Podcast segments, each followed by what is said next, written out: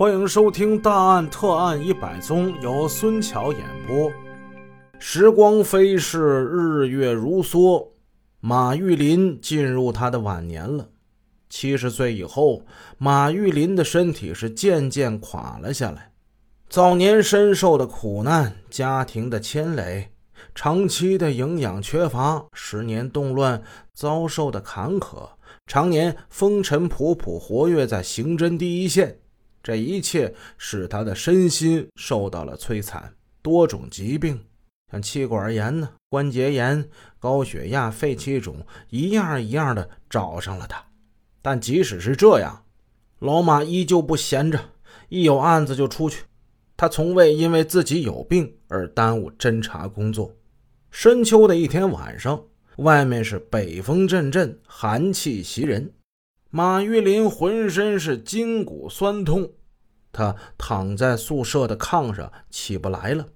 他一边抱怨这天气怎么这么的寒冷，一边用拳头捶打着自己的腰腿。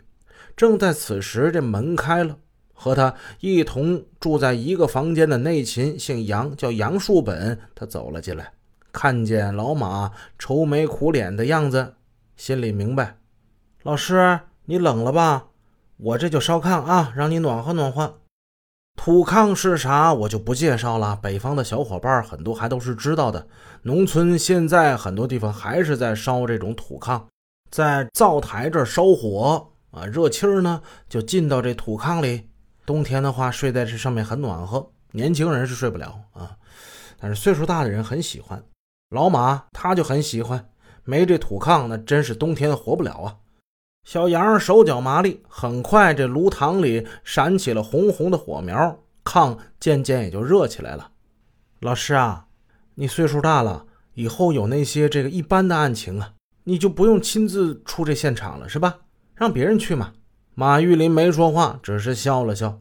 他舒展筋骨，闭上眼睛。这时门又开了，年轻的侦查员牛文忠，他匆匆的就走了进来。对着杨树本说：“哎呀，刚才那个木匠营子派出所报了个案，呃，咱们得出去一趟啊。”杨树本示意小牛：“你小声点师傅这睡着了。”转眼再一看马玉林，马玉林眼睛已经睁开了，他坐了起来：“什么案子呀？”小牛会意的看了一下小杨，歉意的笑了笑，但又不得不说：“哎呀，师傅其实也没啥，就是丢了一只小猪。”马玉林二话没说，把被褥往炕里一卷，就要下炕。杨树本赶紧上去阻止：“哎呦，师傅啊，外边可冷了，这炕刚烧热乎，你就躺着吧。你，再说了，这小猪羔那才值多少钱呢？就那么一个玩意儿，你你你待着吧啊！”马玉林边穿鞋边说：“钱再少，它也是一个案子啊。”那坏蛋呢？今天偷只小猪羔，哎，明天呢，他可能就偷一匹马，我得去呀。师傅，领导不是有话了吗？一般案子不让您去，我们去就成了。不行啊，我要是不去，那猪找不着啊。马玉林朝小牛一挥手，哎，你去把那个刘仁芳，把他也带上啊，咱们三个一起去。让杨树本看着，杨树本见阻拦无效，只好是由了他了。马玉林带着小牛、小刘，骑着自行车，顶着寒风，他们蹬了大概得有一刻来钟，来到丢小猪这社员家里了。他在猪圈旁发现了偷猪人的足迹。马玉林指着足迹问小刘还有小牛。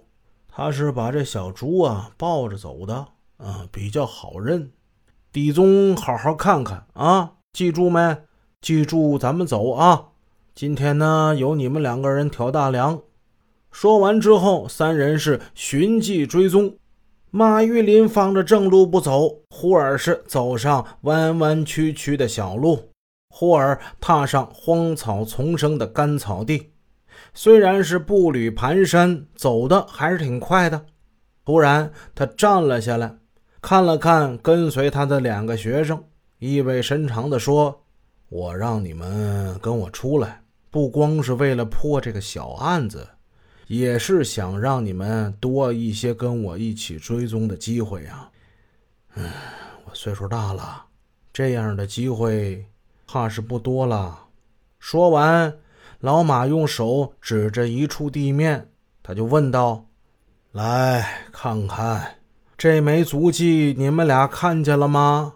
小牛弯下了腰，仔细辨认，摇了摇头：“哎，没瞅着啊。”马玉林又问小刘：“那你呢？”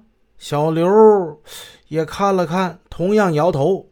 唉，马玉林叹了口气，有点火了。这不就是脚印吗？啊，明摆着，你们怎么还看不见呢？